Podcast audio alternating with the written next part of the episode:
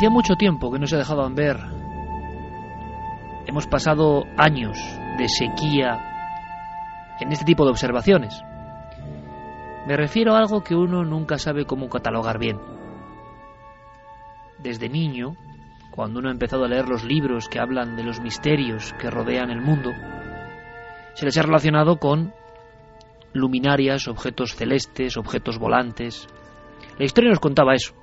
Observación en el cielo, primera fase, observación tocando el suelo, a poca proximidad del terreno, incluso dejando marcas, segunda fase. Y luego, esa tercera fase que dio Spielberg como término mundial de alguna forma con el cine, la presencia de seres. Pero en muchas ocasiones, y los amigos y amigas de Milenio 3 lo saben mejor que nadie, estos seres aparecen sin nada, aparecen como sombras errantes, aparecen con formas que parecen más propias del mundo de lo trascendente o del mundo de los difuntos que de astronautas de espacio exterior, desde luego. Lo que no cabe duda es que su presencia inquieta, su presencia transforma, su presencia abre áreas de la realidad completamente desconocidas y hay quien dice que son precisamente aberturas, como mirillas que nos permiten, aunque sea por unos segundos, ver ver lo que está detrás.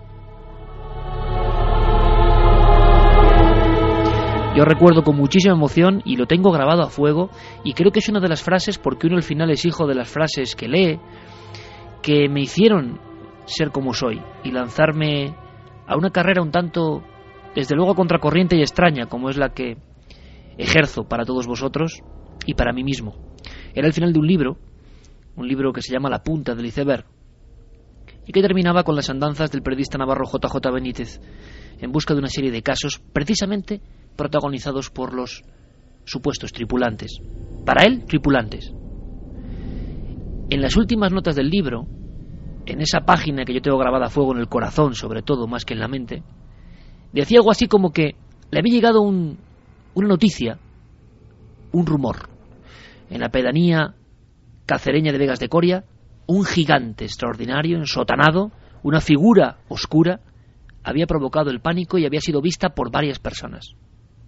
Y él acababa el libro diciendo exactamente qué me deparaba el destino en Vegas de Coria. Años después tuve la oportunidad de sentir muchas veces eso, la sensación de llegar a un sitio donde ha ocurrido lo extraordinario.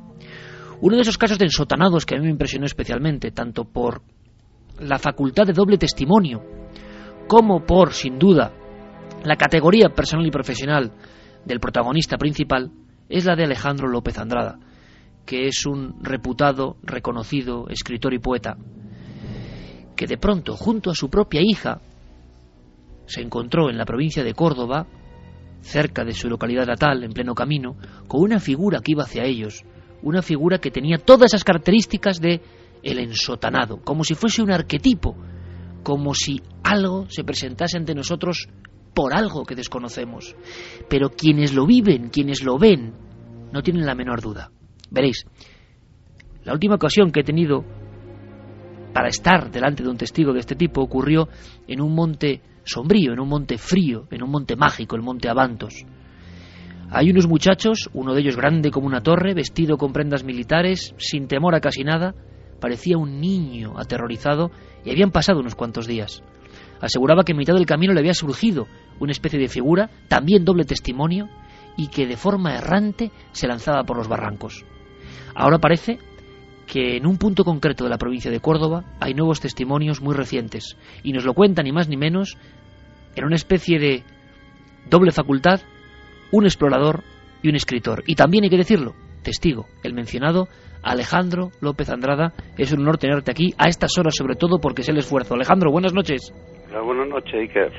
Alejandro, ha pasado algo en Córdoba, algo muy parecido a lo que tú pudiste ver en presencia con tu propia hija, y yo no sé, y te agradezco un montón la información a estas horas intempestivas, si nos puedes dar el último dato. ¿Qué ha ocurrido?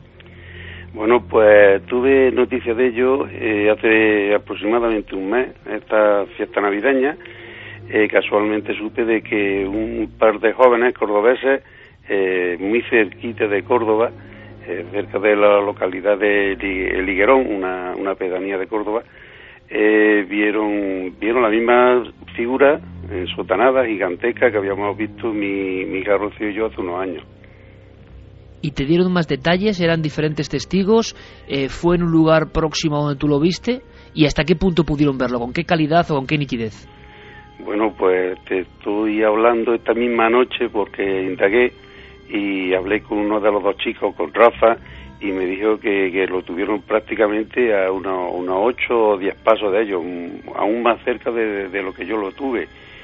Eh, parece ser que fue algo de tanto impacto que, este chico y su compañero, su amigo, aún siguen, siguen marcados y no lo han olvidado. Fue, fue algo impactante y, terrible. Eh, no sé, la, la situación debió ser muy difícil porque ellos venían hacia su casa en el coche, parece ser que pincharon, se apartaron de la carretera y eh, afuera de la carretera de un, un cabinillo surgió esta, esta figura que, los chicos vieron que venía hacia ellos.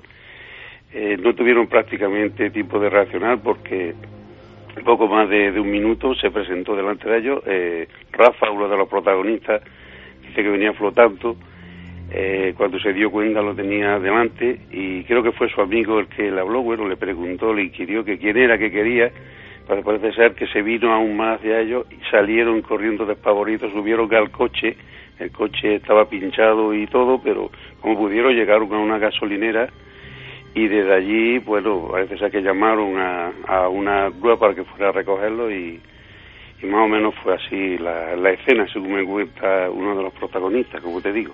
Una figura que flotaba mm, de gran estatura y que prácticamente parece un retrato robot a lo que tú pudiste ver junto a tu hija Rocío hace ya algún tiempo eh, y con el mismo con el mismo comportamiento de alguna forma. Llegan a ver rostro llegan a ver algo más definido que lo que tú y tu hija pudisteis comprobar mm, bueno parece ser que lo tuvieron aún más cerca porque yo recuerdo que con mi hija estuvo lo, más cerca que lo tuvimos fue unos 20 metros esto lo tuvieron mucho más cerca y parece ser que miraron con, bueno, e intentaron iluminarle el cuerpo y, el rostro con, con, el teléfono móvil, con la débil lucecilla del móvil y según me dice Rafa, nada, no tenía rostro, fue lo que más le sorprendió y lo que más le asustó.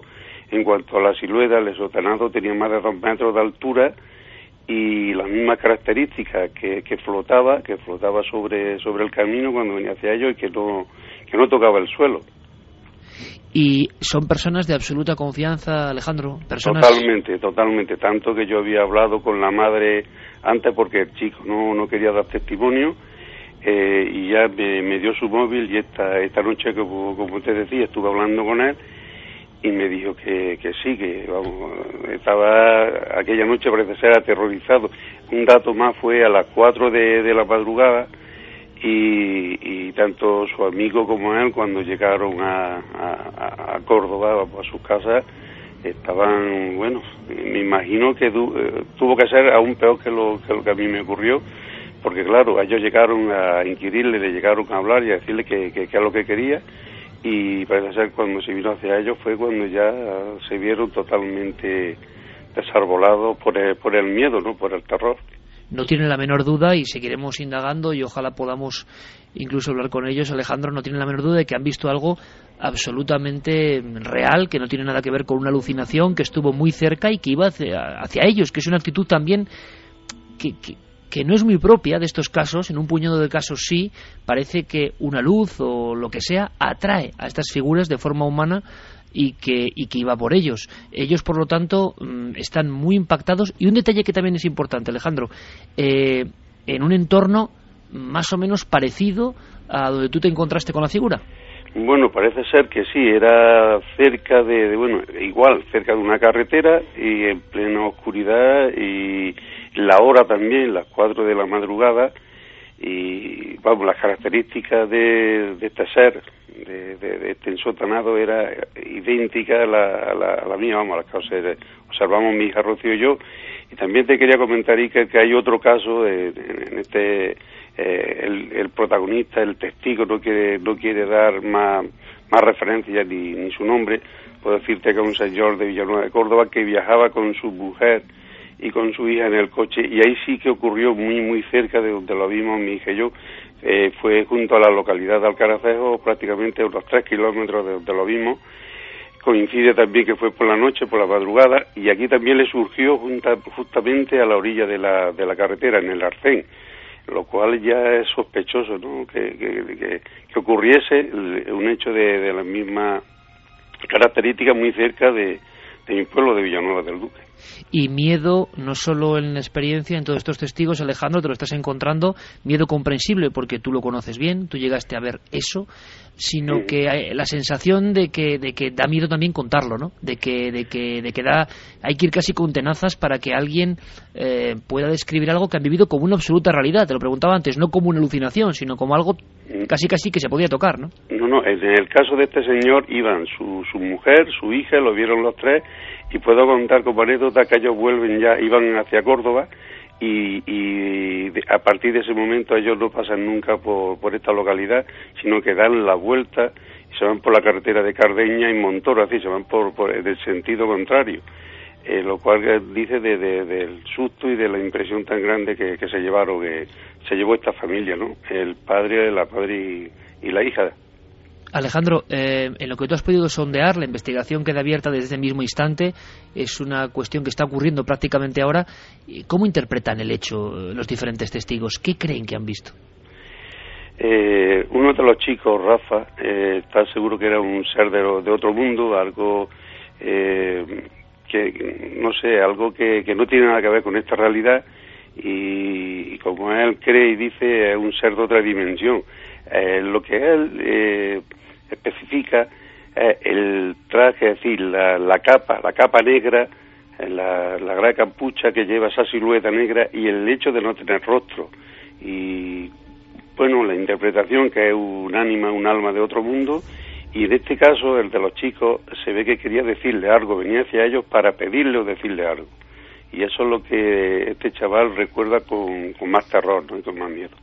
Da la sensación, Alejandro, eh, porque recordamos muy rápidamente, tú eh, pudiste observar durante unos segundos eternos junto a tu hija en un cruce de carretera eh, la, aparición de esta especie de torre ensotanada de forma humana que se va aproximando. Hay casos idénticos, como el de Saucedilla en Cáceres, y, y la misma sensación tienes ahora al reinterpretarlo preguntando a estos otros testigos, como si esa figura yo no sé si esto le quita el temor o no, pero como si esta figura de aspecto imponente se acercase en la noche para pedir algo, para interactuar por alguna cosa?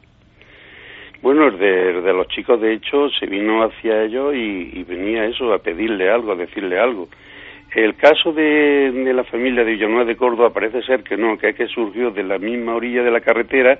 Este señor mm, dice que se, se levantó y si en un segundo se, se colocó ante ellos, lo cual no, no está tan claro porque el hombre, eh, como en mi caso, iba en el coche y, claro, obviamente siguió en dirección Córdoba y no se paró. Lo de los chicos es mucho más claro porque este, este chaval, Rafa, me dice a mí que estuvo más, mm, no sé, dos, tres minutos delante de la, vamos, de la silueta, lo vieron avanzar hacia él, hacia ellos, perdón, y, y le dio tiempo de verlo, vamos, de mirarle y de, de alumbrarle con la luz del móvil y bueno, y, parece ser que sí, que venía, venía en busca de ello, ahí sí fue en busca de la luz, como tú bien decías. Eh, Alejandro, ¿no hay constancia de que pudieran fotografiarlo, filmarlo? Parece ser que no, que, que no le dio tiempo de nada, fue a alumbrar y al ver que no tenía rostro, salieron como, alma que del diablo, subieron al coche, como digo, es que incido mucho en esto, el coche estaba pinchado, aún así consiguieron llegar, como digo, a la gasolinera y cuando llegaron a su casa iban presa de, un terror indescriptible. Según me comentó la madre también con la que yo estuve hablando. Un coche pinchado en mitad de una carretera, dos amigos lo están arreglando y de pronto observan que por el arcén viene una figura que flota. Yo creo que es una de las experiencias más terroríficas que nadie puede imaginar. Hay que seguir indagando, mismo retrato robot, zona más o menos delimitada. Alejandro, te agradezco muchísimo la información, ojalá saquemos más cosas en claro, pero desde luego tenemos testimonios de personas normales y corrientes que cuentan algo que es difícil de contar, porque ¿quién lo va a creer? Claro, los que lo han vivido como tú sabéis que, es una realidad que de vez en cuando se manifiesta. Sí, no, quería decirte solamente, Iker, que el chico incluso está dispuesto a hablar. Eh, este chico parece ser que ha superado ese miedo ese miedo tanto a decir algo que, que, los demás no pueden creer como al miedo de, superar esa experiencia y te puedo decir que el testimonio es absolutamente real y totalmente creíble. Pues gracias Alejandro porque es un peldaño más, es una muestra de valentía más y yo cada vez valoro eh, de forma muy especial, como es tu caso, a las personas que os atrevéis a dar el paso, a decir, pasan estas cosas, las hemos vivido, algo quieren decirnos. Alejandro López Andrada, amigo, mucho éxito, mucha suerte y un abrazo enorme. Gracias, un abrazo, Icar.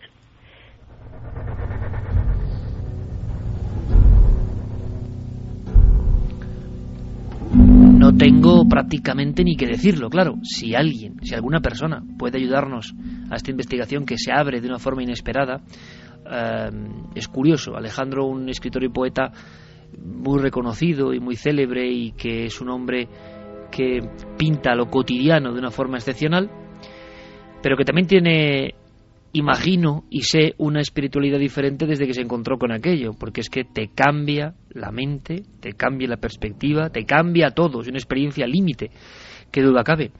Y ahora el testimonio, la fuerza para contarlo, lo contó el año pasado en Cuarto Milenio, junto a su hija, eh, con una seriedad, con una coherencia, los dos contando lo mismo, ven como aquella figura iba hacia ellos, flotaba exactamente igual y mi buen compañero Gonzalo Pérez Arro estará estremeciéndose a estas horas de la madrugada que el caso célebre de Saucedilla, todo un pueblo, describiendo la misma figura de una especie de ensotanado que va flotando, que no toca el suelo, que parece una imagen del medievo, que parece un fantasma de otro tiempo, oscuridad más oscura que la noche y que se va acercando a por ti, Claro, una figura de dos metros o metros, metros y pico, si es así esa visión, sea lo que sea, que yo no sé, que te viene por el arcén y tú estás arreglando la rueda.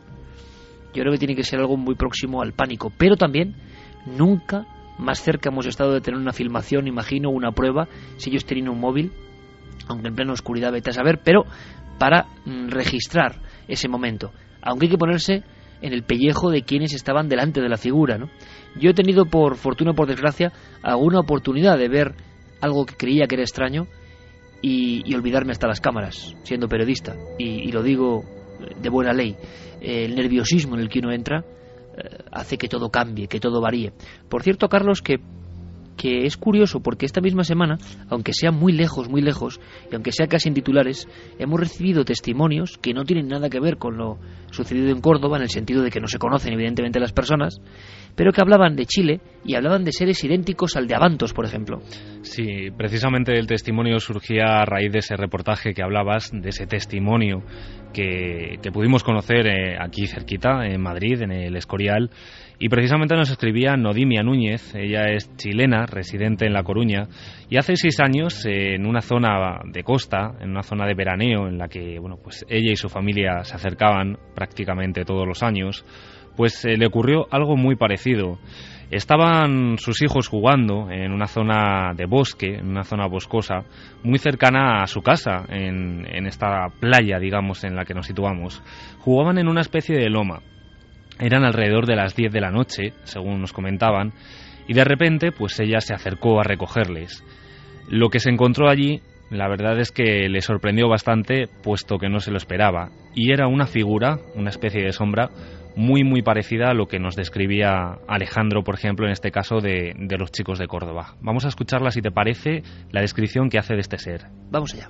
Eh, yo subí a buscarlos a ellos y me senté junto con ellos y de repente veo a, mi lado, como a, no sé, tres metros aproximado, eh, una sombra que, que me impactó mucho porque la vi de tal manera que no tenía rostro ni nada, pero sentí que me miraba. Alto, 1,90 más o menos aproximado, el contorno de una sombra.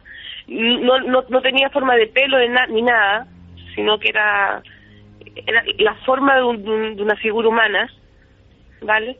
y, era oscura totalmente, pero, pero como que te producía, al mirarlo, como que tú veías a través de esa sombra, como que tú veías a través de él.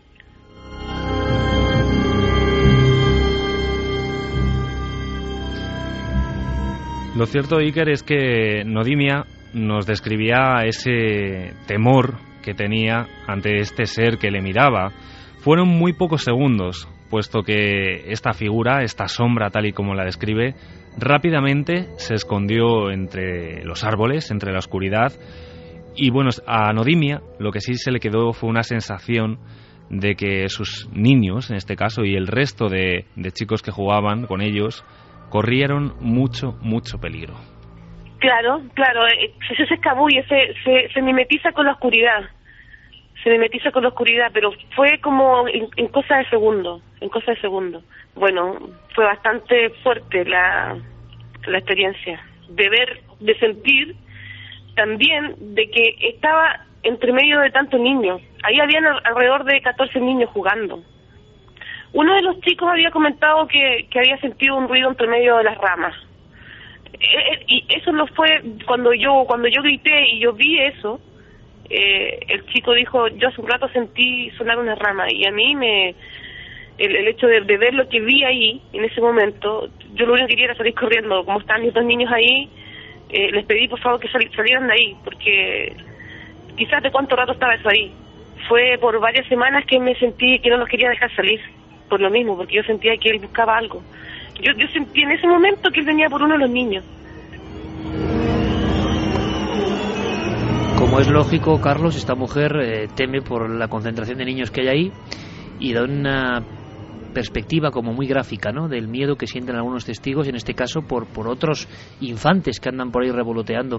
Mm. Y esa historia del sonido de ramas partiéndose, yo lo he escuchado en varias ocasiones, en casos muy célebres, como de Talavera la Real, soldados que antes de que aparezca algo muy parecido a esto, de alguna forma, más definido, eh, pero también como flotando, y escuchan, recuerdo perfectamente la expresión que me puso la sangre helada de escuchamos instantes antes de que apareciese algo imposible oficialmente, como si alguien avanzase con un hacha cortando las ramas, que es exactamente lo mismo, que es también bien curioso, eh, que llegan a escuchar los testigos del monte Avantos, ¿no? Alguien que bajaba por entre el ramaje, como si fuera una criatura que no pertenece a este mundo, quién sabe, y que se muestra por algo. Claro, también en Córdoba pensaban que era casi casi un ánima, es curioso eh, cómo pesa la sociología, ¿no? y la religión dentro de todo esto. Lo cierto, Iker, es que no ha sido el único episodio que, vivió Nodimia, porque su sobrina, a la semana siguiente, eh, a las 5 de la mañana, bueno, ella nos comentaba que era muy típico en esa zona reunirse eh, para compartir momentos con la familia haciendo pues eh, una hoguera en torno a la que estaban pues conversando tranquilamente.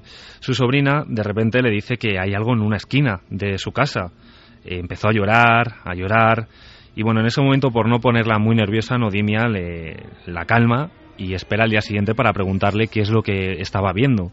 Su sobrina, la descripción que hace de lo que había allí en aquella esquina era muy, muy parecida a ese ser, a esa sombra que Nodimia había visto entre los bosques. Y hay una cosa muy sorprendente, que según estaba escuchando a Alejandro López Andrada, tal y como lo estaba narrando, eh, aquí tenemos eh, ya en último lugar lo que Nodimia, piensa a día de hoy de lo que ella vio y coincide mucho con lo que ya nos ha relatado nuestro amigo Alejandro López Andrada. Avistamiento de ovnis. Yo, mira, yo eso, yo te, lo, te doy fe de que lo que yo vi y lo que a mí me produjo en ese momento era era era un extraterrestre, o sea, para mí no era no era ni un fantasma ni nada, para mí era un ser de otro de otro lugar. Bueno, en ocasiones las teorías viajan libres, libremente, el pensamiento, la idea, cada uno pone nombre a lo que se aparece, aunque lo que hemos aprendido es que lo que se aparece casi siempre es muy parecido. Y dan igual los kilómetros, miles en este caso, que separan Córdoba de Chile. La actitud, la presencia genera esas sensaciones en las personas. Luego cada uno lee el fenómeno a su manera. Lo increíble es que en pleno siglo XXI sigan ocurriendo estas cosas, estos casos que nos parecían antiguos. Algunos dicen que ya no ocurren, que ya no pasan, y siguen pasando, siguen ocurriendo por algo, encuentros cercanos con algo que parece propio de otra realidad. ¿Reducir alucinaciones? Puede ser, ¿por qué no? Todo el mundo alucina en algún momento de su vida, o esa alucinación en el fondo es una parte de nuestra mente que nos dice algo, que nos indica algo. Nosotros queremos decir otra cosa. Luego iremos con más mensajes de la audiencia, por supuesto, Carlos. Y quiero que Santi nos cuente por lo menos qué actualidad y qué se ha comentado, porque ha habido mucha trifulca en torno a unas extrañas fotos sobre Venus. Pero hablando del espacio, vamos a hacer una cosa. Yo creo que es un lujo para este equipo presentar una serie de reportajes que nos estará eh, ofreciendo eh, muy habitualmente Javier Sierra y creo que es un, de verdad, un privilegio.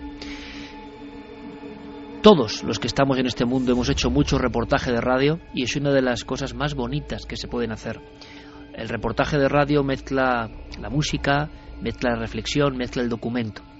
Eh, durante muchos años yo hice mucho reportaje de radio y algunos los recuerdo y los tengo guardados, aunque uno cuando los oye ahora de nuevo pues lo oye todo distinto, ¿no? Pero cómo nos emocionaba acercarnos a grandes casos, a grandes historias. Yo le he planteado a Javier Sierra para que disfrutéis de estas píldoras, de estos viajes, que sondee en su archivo, que encuentre personajes, que encuentre historias, que encuentre vivencias y que nos las cuente como nunca antes lo ha contado él en la radio. Y de verdad, este primer reportaje es para escucharlo con toda la atención del mundo, pero con toda. Son diez minutos intensos. Tiene que ver con el espacio, tiene que ver con unos em, extraños investigadores clandestinos que escuchaban el cielo hace muchos años y que encontraron, y esto es muy de la conspiración, elementos que oficialmente no podían ser, voces en órbita que no podían estar. Un reportaje que va a dar mucho que hablar. Un reportaje para Milenio 3. El cuaderno sonoro, de alguna forma, de Javier Sierra. Anoto en mi cuaderno de campo una historia que lleva un tiempo inquietándome y que ya no me resisto a compartir aquí. Considerémosla de momento solo una pista, uno de esos capítulos ocultos de la historia que, de confirmarse, y en este caso, cambiarían para siempre nuestra concepción de uno de los hitos humanos clave del siglo XX. La página olvidada que pretendo recuperar comenzó a escribirse justo con este sonido. El 4 de octubre de 1957, la Unión Soviética ponía en órbita el primer satélite artificial conocido, Sputnik. Pesaba 83 kilos y cada 92 minutos sobrevolaba impunemente el espacio aéreo de los Estados Unidos emitiendo su amenazador zumbido. Fue el terror. El ciudadano medio empezó a creer que si los rusos habían sido capaces de lanzar un objeto así al espacio, también debían de tener la tecnología suficiente como para colocar una bomba en la ciudad del mundo que quisieran. Solo un mes después del éxito del Sputnik, los soviéticos pusieron en órbita el Sputnik 2. Esta vez ya no era una bola metálica vacía, pesaba 500 kilos y llevaba a bordo un ser vivo, la perrita laica, cuyos latidos pudieron seguirse desde tierra.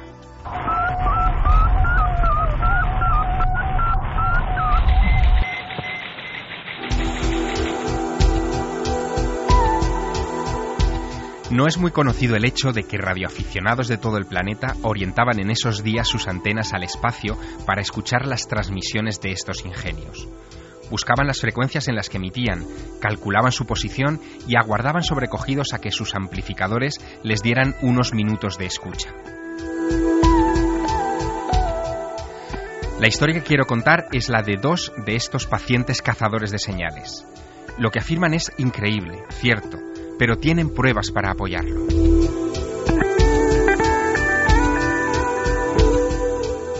Cerca de Turín, en San Mauricio Canavese, viven dos hermanos que alcanzaron cierta fama en la prensa italiana de principios de los 60 gracias a su vigilancia intensiva de aquellos primeros satélites rusos. Nuestros protagonistas comenzaron sus escuchas empleando una sencilla antena rotatoria de cinco elementos con la que siguieron a los Sputnik. Se llaman Aquile y Giambattista Giudica Cordiglia y su primer momento de fama les llegó en la primavera de 1961, poco antes de que este hombre se hiciera famoso.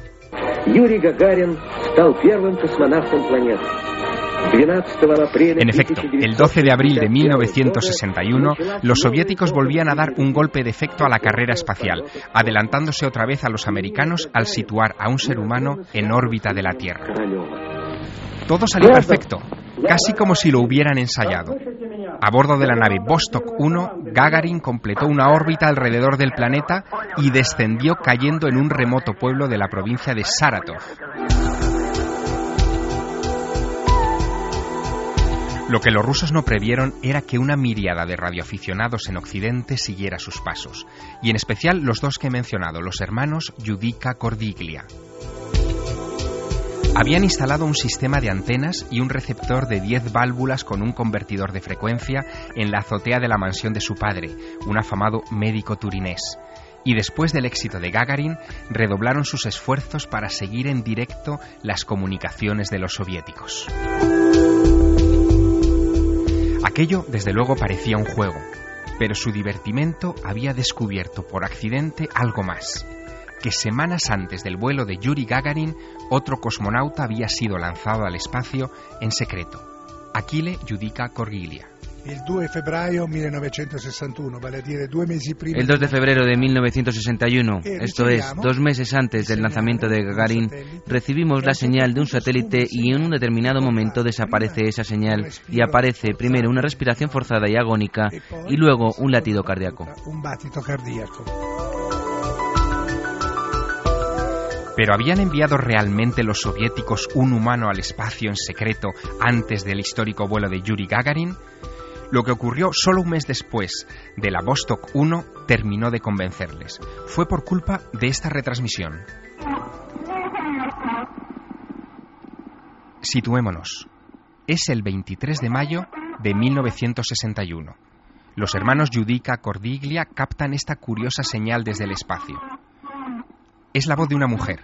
Hasta ese momento, los dos únicos seres humanos que han salido oficialmente fuera de la atmósfera terrestre son Yuri Gagarin y a principios de aquel mismo mes, el norteamericano Alan Shepard.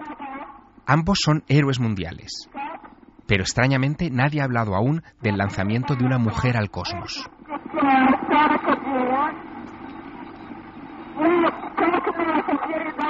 Los Judica Cordiglia, atónitos, suponen que están presenciando un nuevo momento histórico y comienzan a grabar.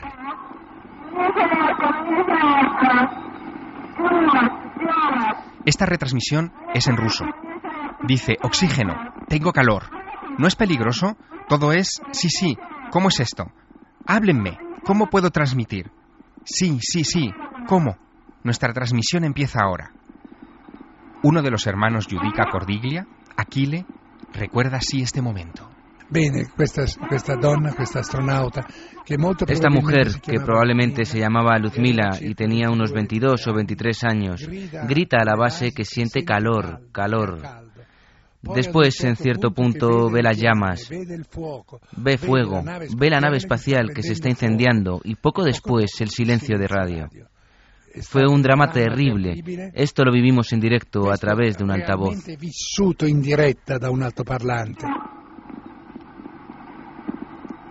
Tengo calor. Tengo calor, tengo calor. Escúchenme, escúchenme, tengo calor. Puedo ver una llamarada. ¿Qué? Veo fuego, fuego. Tengo calor. 32, 32, 41, 41. Y así indefinidamente en este documento verdaderamente agónico. Aquile Judica Cordiglia, que todavía vive en Turín y tiene 79 años, asegura que esa cosmonauta en apuros trató de enviar un desesperado SOS en Morse en inglés dirigido a sus enemigos, a los americanos. Y según él, la cosmonauta aún llegó a decir algo más. Esto el mundo no lo. Esto el mundo no lo sabrá. Es eso lo que esta mujer ha gritado desde el espacio, a las bases de tierra, a las bases soviéticas, mientras intentaban por todos los medios traerla de vuelta a nuestro planeta. Se daba cuenta de que su misión había fallado y entonces increpa la base. Hacedlo bien, hacedlo bien. Esto el mundo no lo sabrá. Fate pure, fate pure. Tanto questo el mundo no lo sabrá.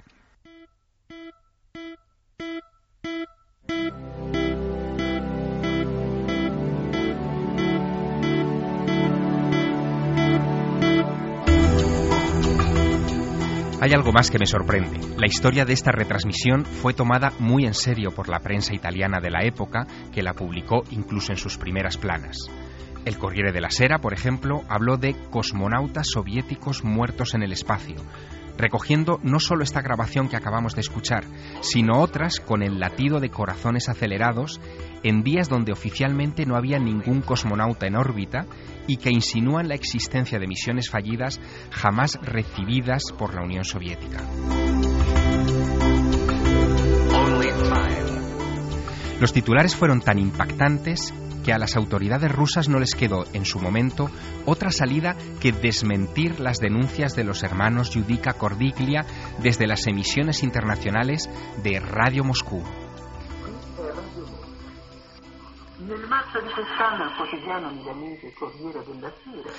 En este boletín del 7 de abril de 1965 se desacreditan las informaciones publicadas en la prensa italiana e incluso en The Washington Post en aquellos remotos días de los inicios de la carrera espacial. Un tiempo, aseguran los radioaficionados, en el que los soviéticos solo reconocían y daban nombre a las misiones que tenían éxito. El resto, las fracasadas, las que se cobraban vidas humanas, se olvidaban para siempre.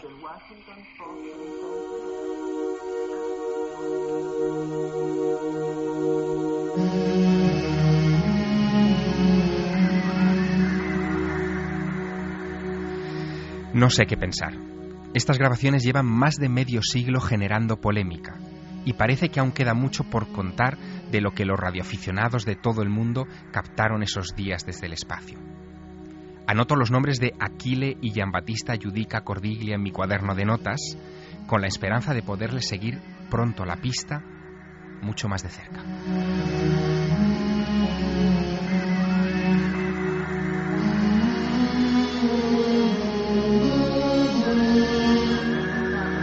Este es el cuaderno solo de Javier Sierra. Primer ejemplo, no deja de ser curioso, esta música que suena ahora mismo, esta música que suena ahora mismo, también estaba en uno de mis primeros, juraría que el primer reportaje radiofónico que hice hace más de 22 años. Sincronicidad.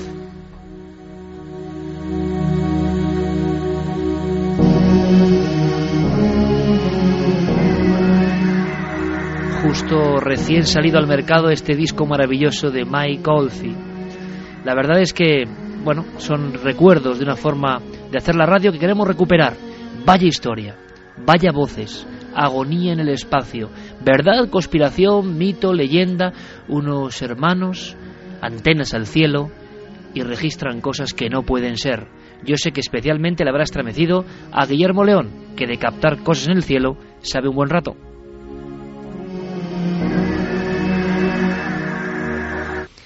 Si os parece, Vamos a saber qué ha pasado en el cielo, pero muy lejos. En Venus en concreto, aunque sean titulares antes de hacer un sondeo por la red. Santiago Camacho, compañero, ¿qué ha pasado? ¿Qué polémica es esa? Eh, yo no sé si ha descartado ya cualquier posibilidad. Sé que ha habido mucho follón interno con lo de Venus. Mucho follón porque la noticia no viene precisamente de un medio sensacionalista, sino de una prestigiosa revista científica rusa, el Noticiario de Astronomía que eh, lleva un artículo en su último número firmado por uno de los más importantes expertos del Instituto de Estudios Espaciales de la Academia de Ciencias rusa, Leonid Kasamality, vaya con el nombre, que eh, estuvo implicado en las misiones que sobre todo eh, a principios de la década de los 80 el Venera 13 y el Venera 14 fueron enviadas a explorar la superficie de Venus. Pues bien, eh, según mm, reproduce este artículo la agencia internacional RIA Novosti, eh, las naves eh, soviéticas tomaron un montón de fotografías de la superficie de Venus, tanto en su fase de aproximación como en su fase de aterrizaje y cuando ya estaban posadas en aquel planeta. Y a día de hoy parecía que no se había desvelado todo lo que figuraba en esas fotografías. Pues bien, este científico dice que eh, tomaron fotografías estas sondas de eh, lo que parecían ser seres vivos.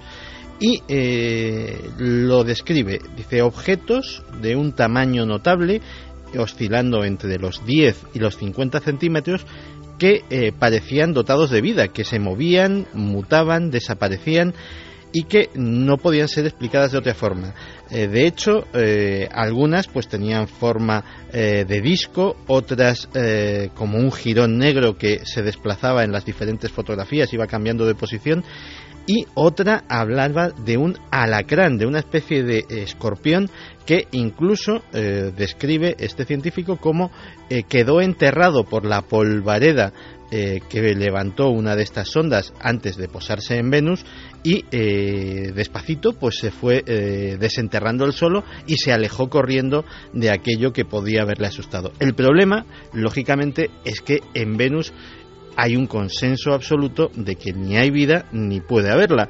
Y esto viene de las dificilísimas eh, condiciones eh, imperantes en el planeta. Simplemente, si hablamos de la temperatura eh, del orden de 500 grados centígrados, pues caramba, ya vemos que una forma de vida, al menos tal como la concebimos en este planeta, es absolutamente imposible que se desarrolle allí. Las fotos, alguna ha salido a la luz y efectivamente tampoco es que digan mucho, se ve una especie de manchurrón de una forma efectivamente poco, poco habitual, pero eh, que a ojos de un, de un profano, como somos la mayoría de nosotros, pues puede ser cualquier cosa.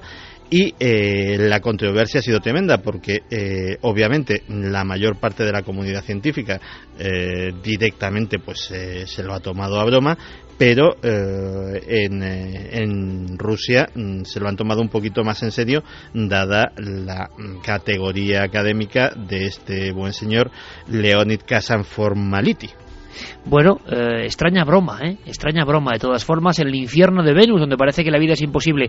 Seguro que ha habido impacto en la red. De eso hablamos y de eso amplía información nuestro compañero Diego Marañón. Milenio Red. Toda la información digital del mundo del misterio.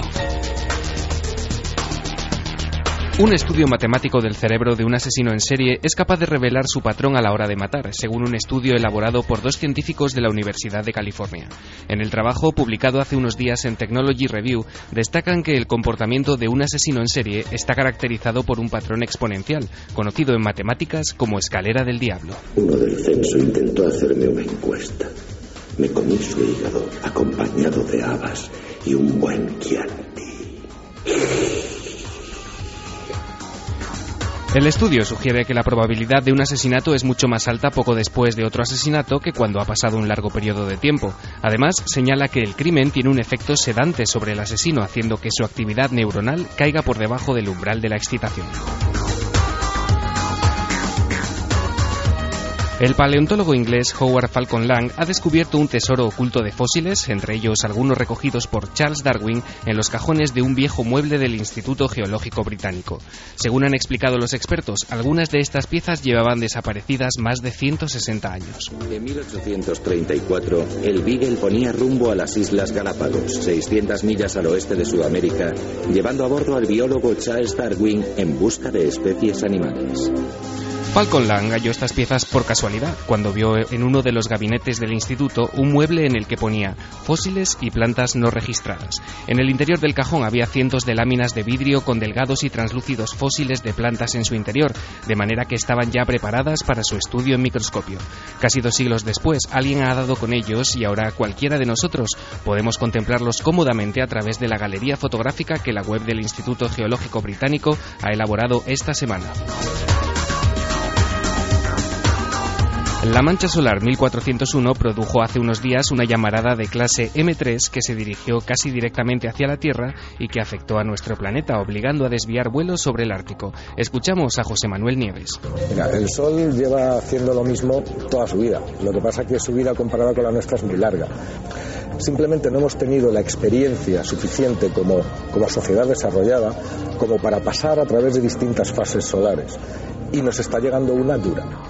Los científicos del Centro Goddard de Clima Espacial de la NASA han señalado que este tipo de llamaradas pueden provocar fuertes tormentas geomagnéticas, daños a los satélites y redes eléctricas o simplemente quedar en la aparición de auroras en ambos polos de la Tierra. La tormenta solar no solo llegó a la Tierra, sino que alcanzó Marte y a la sonda Curiosity de la NASA. Desde la web del SOHO, el Observatorio Solar y Heliosférico, la NASA y la Agencia Espacial Europea nos ofrecen la oportunidad de acceder a las últimas imágenes en tiempo real de lo que en estos momentos está ocurriendo en el Sol.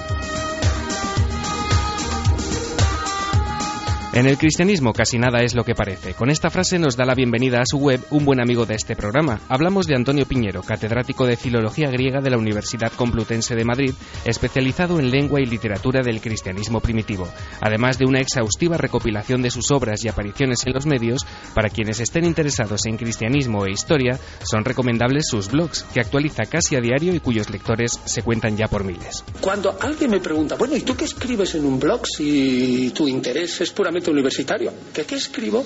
Pues todo aquello lo que no debería en teoría escribirse en Internet. Es decir, ciencia pura. Ahora, ciencia pura en un lenguaje accesible.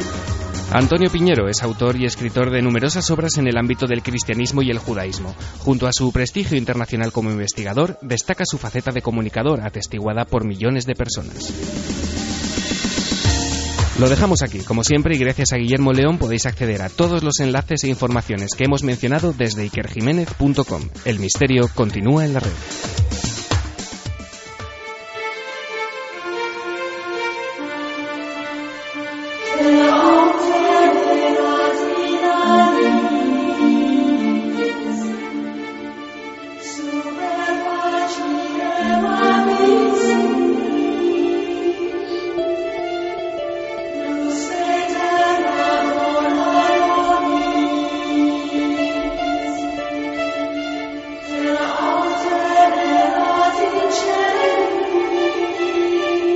Nuestra nave continúa con su rumbo, un rumbo y compuesto de conspiraciones, conspiraciones en formato de películas y documentales que están sacudiendo con un shock muchas mentes, encuentros con lo extraordinario siempre hay, no se olviden de ellos porque están ahí, siguen con su mensaje, esas voces captadas en el espacio demostrándonos que a veces ocurren cosas que la historia pretende tapar, pero que siempre acaban surgiendo, es nuestra esperanza, y también con esta crónica de todo lo que pasa en Internet, que estamos viendo, evidentemente estamos comprobando en nuestras carnes que es una nueva forma ya de comunicación.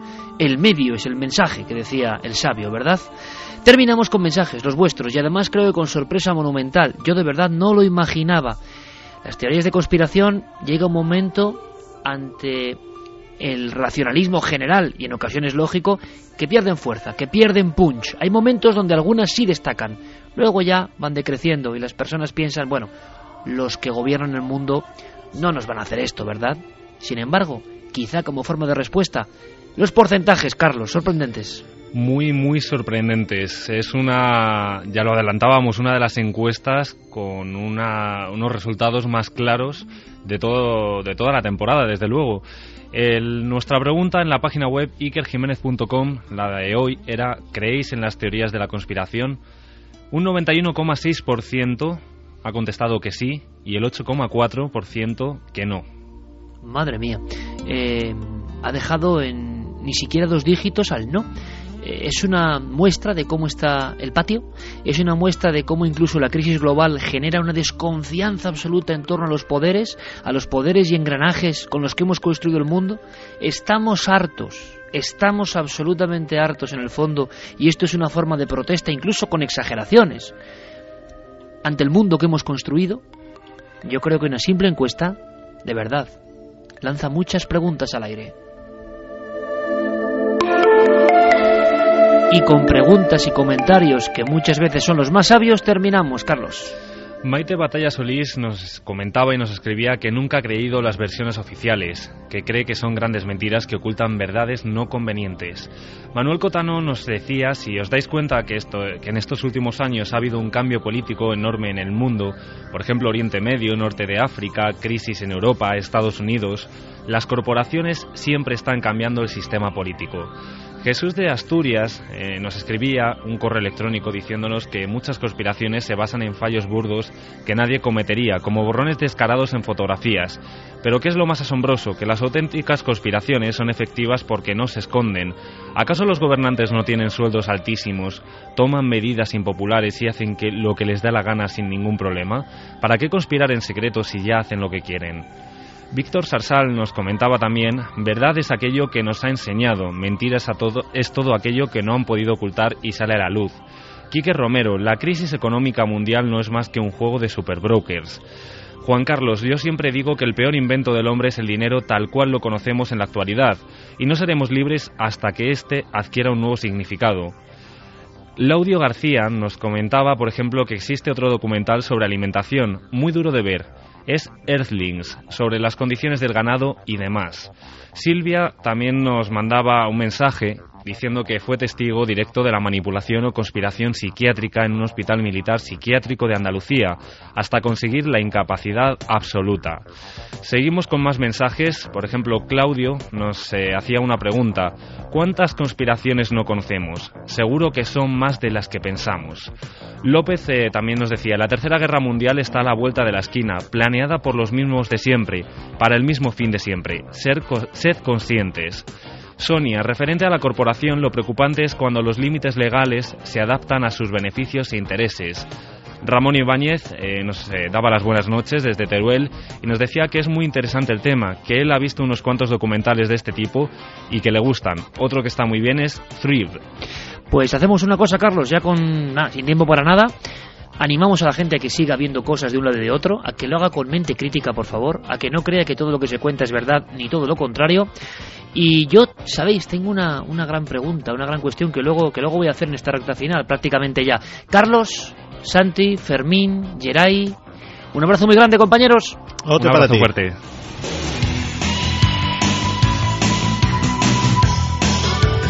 Y sí, veréis, es que mañana, por ejemplo, en Cuarto Milenio hablamos de otra cosa que también parece conspiración. También parece conspiración. Yo no sé si es o no es pero sé que hay una historia con documentos gráficos, con miles de personas, de un doctor que curaba cosas imposibles, aparentemente con un extraño método, el doctor Asuero.